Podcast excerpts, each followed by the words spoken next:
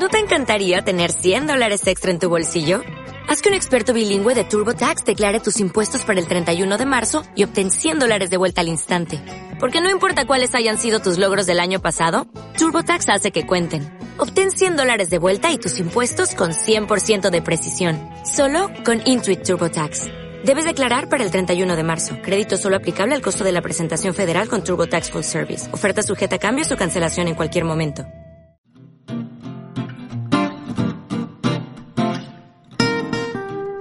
Chema Martínez, no pienses, corre.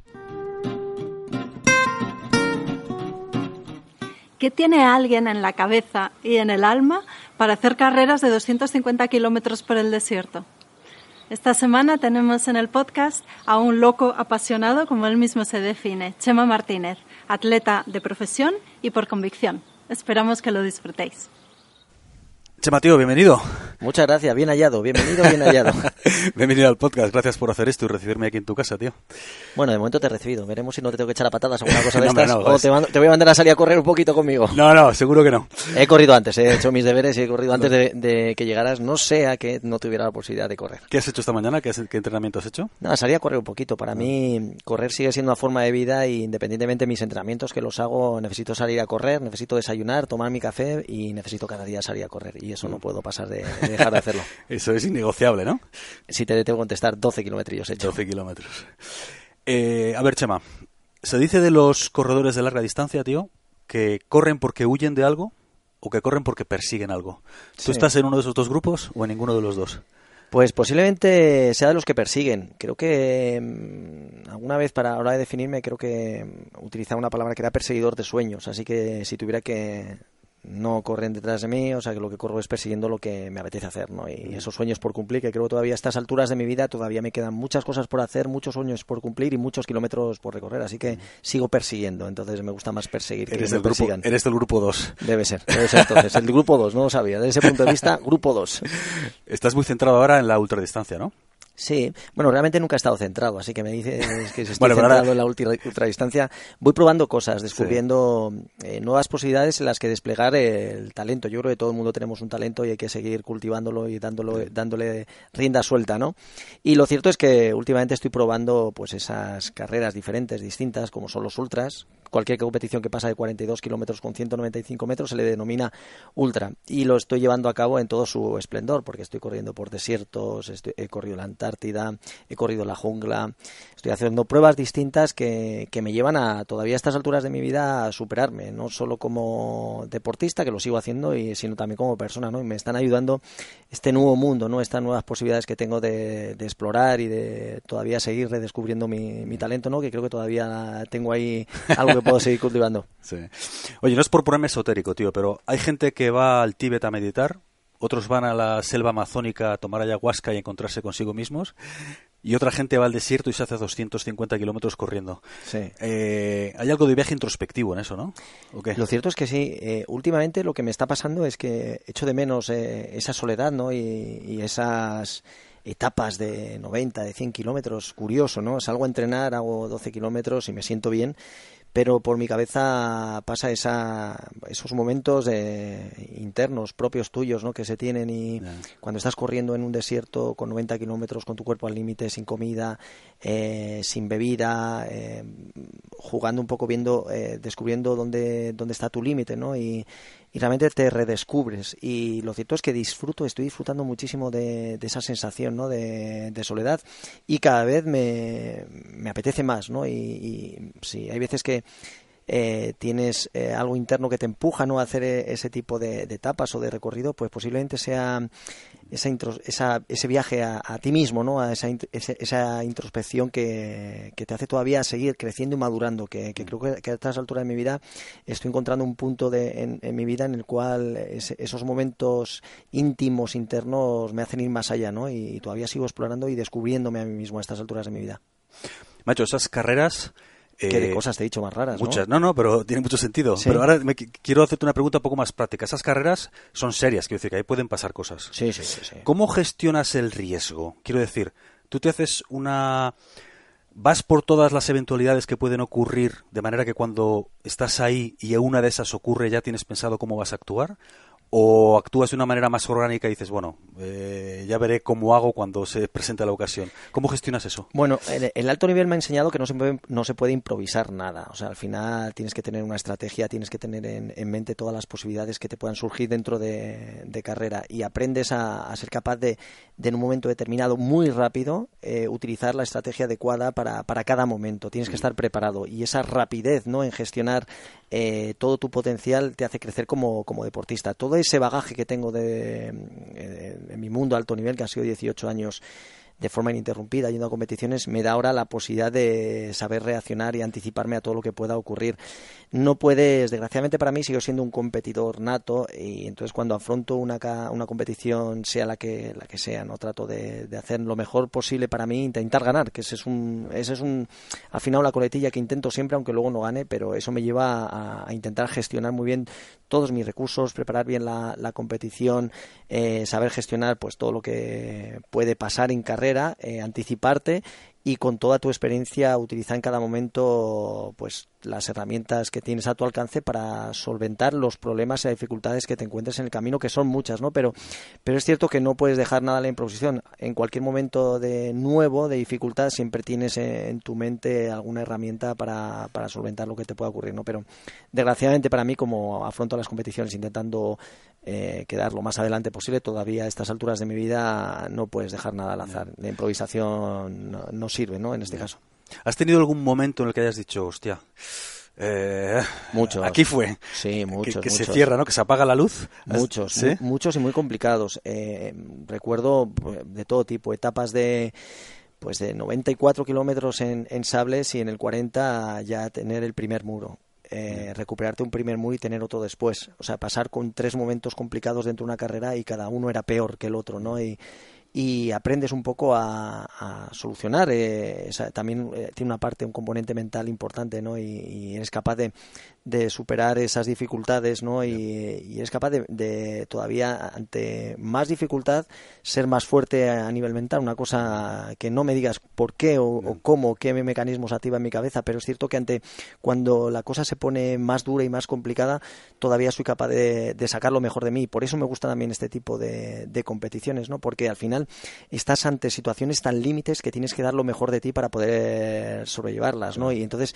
eso te hace crecer como persona y, como deportista y por eso me, me atraen tanto y bueno, eh, situaciones en las cuales he pasado, lo pasaba tan mal que no tenía ni fuerzas para llorar, o pasará hambre de verdad, ¿no? decir, necesito alimento y no tienes, o tienes sed y no tienes agua, y el agua que te queda en, en tu, en tu bote está caliente, de, estar a más de 40 grados, y momentos difíciles, ¿no? Pero bueno, eh, de todo ello se, se pasa, ¿no? Y cuando terminas, por eso luego el cruzar esa línea de meta te hace sentir poderoso, ¿no? Y te hace sentir tan bien que quieres más. Eres el rey del mambo, ¿no? Sí, sí, sí, por lo menos, ¿eh? Por lo menos el rey de mambo. Así que eh, muchos momentos de dificultad, muchos momentos malos, pero eh, esos momentos malos te hacen, sobre todo, crecer a ti como, como persona, que al final es lo que a mí más, más, me sorprende y como deportista, ¿no? Que, que todavía aún lejos ¿no? De, ese mundo de alto nivel en el cual el físico era lo más importante y era capaz de correr muy rápido, a estas alturas de mi vida todavía soy capaz de, de ver que sigo progresando y mejorando, ¿no? O sea que eso para mí eh, por muy mayor que sea y por muchos años que pasen, por muchos kilómetros que haya recorrido, ver que todavía soy capaz de, progresar y mejorar en algo me hace sentir bien, ¿no? Y, bueno, se pasa muy mal, pero wow, termina, se pasa muy bien. me gustó mucho, macho, oírte contar la historia de cómo planeaste el maratón en los Juegos Olímpicos de Pekín. Háblame de objetivos, de lo realizable, de lo deseable, de lo probable, de lo posible. ¿Cómo juegas con eso? Bueno, en Pekín se me fue la pinza directamente y mi objetivo era ser campeón olímpico. Entonces tenía claro que mm, llegaba en un momento de mi vida en el cual no sabría si tenía más posibilidades de, estar en la disputa una medalla una medalla una prueba con un maratón en, en, unos Juegos Olímpicos. Me parece eso ya brutal, ¿no? El poder estar mentalmente estar confiado en que puedes lograrlo. Y me había preparado, había estado entrenando como un animal, eh, había ganado la maratón de Madrid, eh, había conseguido en pista estar bien, había ido a entrenar a Sierra Nevada dos meses, había entrenado en humedad, me sentía mentalmente muy, muy fuerte y, yo creo que era el momento, pues, para, por lo menos a nivel físico mental, estar preparado para, si en un momento determinado surge una carrera en la cual eh, puedas eh, llegar al final, o sea, se ajuste más a tus capacidades y posibilidades, poder estar peleando por, por una medalla olímpica que era mi sueño. Eh, lo intenté, lo intenté hasta el último momento. Eh, no renuncié, como te decía antes, un perseguidor, soy un perseguidor de, sueños y, lo tenía claro. Primero confiaba en mí, confiaba en que llegaba mi mejor momento físico, mentalmente estaba preparado y por mi cabeza solo pasaba conseguir una medalla olímpica. Y creo que si tú no confías en ti mismo para lograrlo, nunca la vas a lograr. ¿no? Y yo creo que eh, a eso nunca voy a renunciar. Y, bueno, una carrera que, lo intenté desde el primer metro, a pesar de que la carrera fue muy loca. Se batió el récord olímpico de, de, maratón ese día, unas condiciones extremas de más de 30 grados, humedad por encima del 70%, salimos a las 7 de la mañana.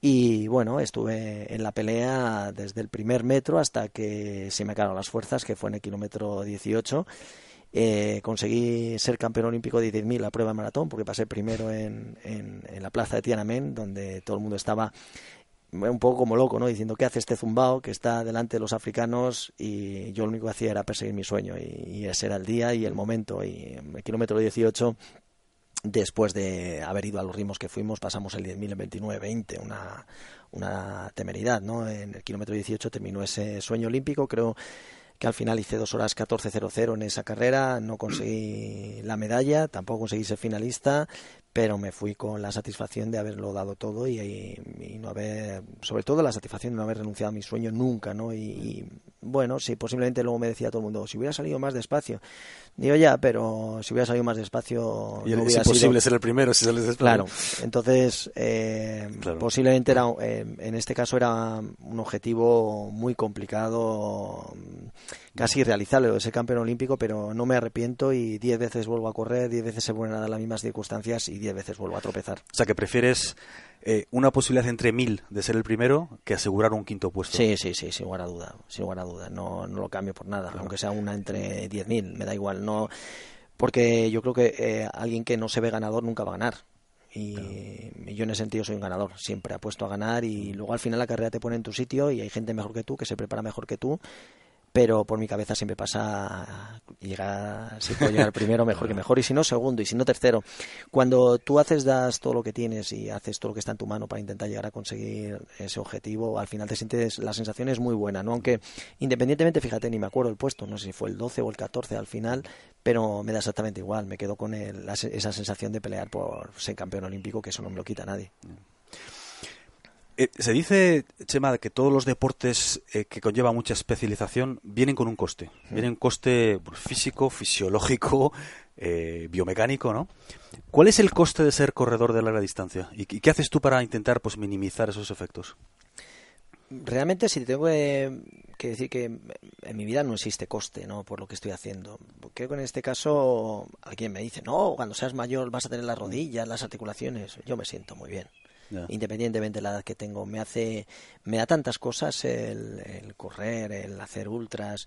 Cuando me operé en el año 90 y 91 me operé la rodilla, tenía ya una contropatía y me dijeron, bueno, no vas a poder hacer kilómetros, llevo más de 200 kilómetros recorridos y, y bueno, el, el, daño que me ha hecho a nivel físico no lo sé, yo me encuentro muy bien y me siento bien, pues eso, hay días que me levanto con más dolores que otros, eh, pero es un, no para mí no, ni siquiera llega a ser peaje, ¿no? Es, es pues parte de, de, lo que hago, ¿no? Eh, llevar a mi cuerpo al límite, lo sigo haciendo y yo creo que al final sería yo el que tuviera, tendría que pagar, ¿no? Por, por haber tenido la suerte de vivir como, como, como he vivido, como vivo y como seguiré viviendo, ¿no? Es mi vida a través del deporte, de los kilómetros, del esfuerzo y es algo que me hace, me da muchísimo eh, en la vida, ¿no? Y yo creo que no he, no he tenido que pagar. La gente habla de sacrificios también, que pues que dejas de hacer cosas, ¿no? Yo al final he elegido una forma de vida diferente, que no es la que elige mucha gente. He tenido la suerte de haber vivido el mundo a alto nivel, que me ha aportado mucho y, y lo cierto es que ya te digo que creo que tendría el coste sería al revés tendría yo que, que haber pagado y no lo que me ha dejado secuelas que posiblemente alguna tenga física pero yo me siento muy bien independientemente de la edad que tengo y de los kilómetros que he recorrido. ¿Hay algo que hagas, macho, como corredor de larga distancia que los demás, que las demás, la demás gente dentro del entorno, dentro de ese mundo, piensen que es una locura? La, forma que tienes de entrenar o cosas que hagas antes de una carrera, algo que hagas diferente a los demás.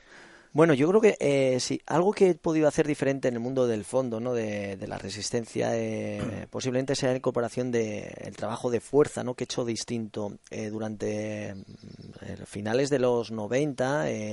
incorporé a mi forma de entrenar el trabajo de fuerza con movimientos olímpicos, arrancadas, cargadas. Usted fuiste un pionero, ¿no? Porque cuando sí, no lo hacía nadie. eso. No, me veían raro, o sea, yo veías haciendo pues arrancadas, cargadas con 55 kilos, una persona que pesaba 59 kilos y recuerdo que mm, ese tipo de trabajo solo estaba lo hacían los velocistas no saltadores lanzadores pero no un tipo de trabajo para, para un fondista y realmente la convicción de que es, eh, el trabajo de fuerza iba a ser clave ¿no? en, la pista pues eh, creo que, en ese sentido me llevó a ser pionero. Nadie hacía ese tipo de trabajo y, bueno, creo que en ese sentido fui diferente y un poco transgresor y bueno, hoy en día eh, ves a todo el mundo utilizando pues ese tipo de, trabajo no para, para, mejorar en resistencia no y bueno yo he hecho pruebas y datos son los ejercicios que más vatios generan y, bueno lo cierto es que requieren técnica pero que al final funcionan. Y en ese sentido sí que he sido alguien diferente y transgresor en cuanto a trabajos y que se pueden ver pues creo que hay un cuaderno por ahí en, la federación no que refleja ese tipo de, de trabajo pero sí que me parece que es algo novedoso en cuanto a los ultras pues requiere un poco de, especificidad, ¿no? Cuando estás preparando el desierto, intentar hacer algún tipo de trabajo por arena, ¿no? Igual lo llevar la mochila encima bueno, pero son cosas más, eh, un poco más obvias, ¿no? Decir, oye, que tienes que hacer un tipo de trabajo un poco especial para cada competición a la que vas. Pero bueno, como estoy haciendo cosas tan distintas y paso del asfalto al trail, al desierto, pues bueno, cada objetivo se merece algo de trabajo específico para, para esa prueba. Pero como algo diferente que creo que, ha aportado mi granito de arena ha sido el incorporar ese trabajo de, fuerza años noventa y tantos al mundo del fondo, ¿no? Y creo que hoy en día es una de, las claves, ¿no? del entrenamiento. Tu, tu dedicación, como hemos visto, tu dedicación a esto ha sido absoluta toda tu vida. ¿Quién dirías que ha dado más? Eh, quizá esto va en relación a lo que has comentado hace un ratito, ¿no? ¿Quién dirías que ha dado más a quién? ¿El running a Chema Martínez o Chema Martínez al running? No, por supuesto, a mí me lo ha dado todo. O sea que. Pero tú, también has, dado, tú también has dado mucho, ¿eh? Sí, yo, yo, yo, yo lo he dado todo. Claro. Pero eh, para mí, bueno, me, ha dado una forma de vida distinta, ¿no? Eh, para mí el deporte en general eh, es algo más, ¿no? No solo sirve el deporte para ganar, sino que el deporte he crecido con él, he madurado como persona está eh, patente todos los días eh, en mi vida, sigue siendo pues posiblemente el principal motor ¿no? Eh, de, de, forma a la hora de ver tu vida, de cómo la contemplo, siempre vinculado al deporte y a, a, los valores y el poder tener la posibilidad de haber sido deportista de alto nivel, haberlo compartido con, con, mi mujer que también ha sido deportista de alto nivel, ha sido jugadora de hockey, ha sido olímpica. Entonces los dos hemos vivido muy de cerca en nuestras vidas lo que supone dedicar 24 horas al día a entrenar y llevar tu cuerpo al límite para intentar conseguir resultados. Eso es, es, es una, una suerte en el sentido que hemos tenido y, y, nos ha dado pues una manera de ver la vida de igual, ¿no? Eh, parecida, los dos eh, vivimos la vida de la misma forma, eh, una manera de inculcarla a nuestros hijos que también han surgido de, del amor y el deporte, ¿no? Porque no se nos contempla la vida de esta manera, incluso cuando hemos estado eh, gestionando, gestando nuestros hijos, ha sido siempre teniendo en cuenta las competiciones que teníamos, o sea que mm. siempre para nosotros ha sido clave, ¿no? y se puede decir que se me haría difícil contemplar una vida sin, sin deporte, sin correr, sin kilómetros. Creo que me, que me ha dado esa posibilidad en la vida, ¿no? Y en eso siempre estoy agradecido. Y luego mi aportación, hablas de running. Eh, yo he vivido la parte de, yo he vivido jogging, footing, eh, el atletismo como tal, y ahora este movimiento del running que, que no solo es un movimiento, sino que también eh, la gente lo ha incorporado como forma de vida, ¿no? Es llevar un estilo de vida saludable, el, el incorporar el deporte a tu vida, ¿no? Pero no solo el deporte, sino esos hábitos de cuidarte la comida, el descanso, eh, la hidratación, el, sentirte bien, ¿no? Eh, y vivir el deporte en primera persona, no a través de lo que puedan hacer deportistas profesionales. Y mi aportación en este caso, pues es eh, un poco posiblemente sea el, enseñar al mundo que, te puedes sentir bien, que independientemente de la edad que tengas, el deporte te puede ayudar. Si no puedes ganar, es simplemente puedes conseguirte conseguir una victoria a ti mismo, ¿no? Dando el 100% y, y, y logras mm. sensaciones que, que no se experimentan en la vida en otras cosas, ¿no? Y posiblemente el dar a conocer a la gente este, este mundo, ¿no? De, de la salud, del deporte, posiblemente sea mi pequeña aportación, ¿no? Pero siempre tengo que estar agradecido porque lo que he recibido ha sido para mí ha sido mucho más. ¿Qué sorprende a la gente de ti cuando te conoce, Chema? Alguien, la gente que solo te conoce por las redes sociales, por la televisión, y pero y te ve, te conoce en posiblemente creo que, que, lo que más sorprende es que no sorprende. Eh, que realmente la gente que posiblemente yo el mejor premio de, ya lo he dicho en muchas ocasiones, ¿no? de mi vida deportiva es el cariño de la gente. Eh, en eso soy muy afortunado porque lo único que tengo son muestras de cariño, eh, ese cariño, esa forma ¿no? de interactuar conmigo, cuando las cosas tan bonitas que me dicen hace que a mí me, me llene de energía y digo, ostras, esto es maravilloso, ¿no? Eh, ¿qué, mejor recompensa puede tener un deportista que esto. Y lo cierto es que la gente, pues mucha, me, cuando me encuentra o me quiere decir algo, es la, la, sensación que tienen es que me conoce de toda la vida y ven que, que, no soy un personaje, sino que soy igual en las redes, fuera de ellas, en todo momento soy la misma persona y, yo creo que lo sorprendente es Constato que, es cierto, ¿eh? Constato que es cierto.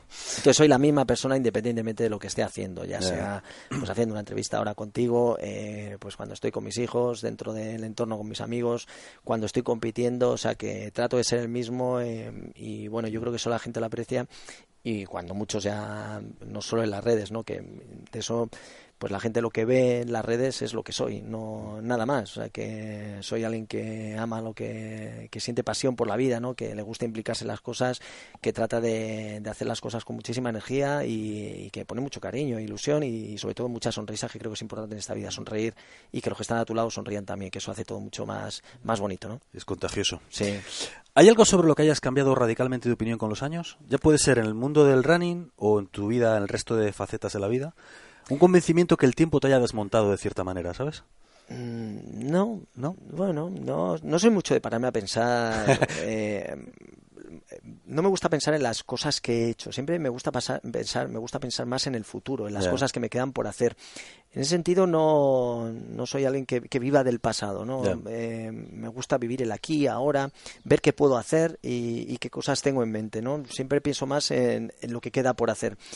Eh, cosas que han cambiado, posiblemente mi pelo, ¿no? Que me ves ahora el look este que tengo y, si me lo dices hace, hace unos años, el decir, oye, eh, ¿cómo puede ser que con ese pelo, que lo que me dice la gente ahora, con ese pelazo y que tuvieras que estar sin pelo compitiendo, de qué cosa, ¿no? Más, extraña, ¿no? Cuando hay algunos que, que no les crece, bueno, pues mira, pues épocas de mi vida he estado sin pelo, ahora estoy con pelo y al final eh, el, caso es sentirte bien como estés, ¿no? Y a gusto y, que te veas en espejo y te sientas bien, ¿no? Y, bueno, pues eh, posiblemente el único cambio o algo que, que me puede, que pueda llamar la, atención en estos años sea eso, ¿no? Y, y poco más, no lo sé.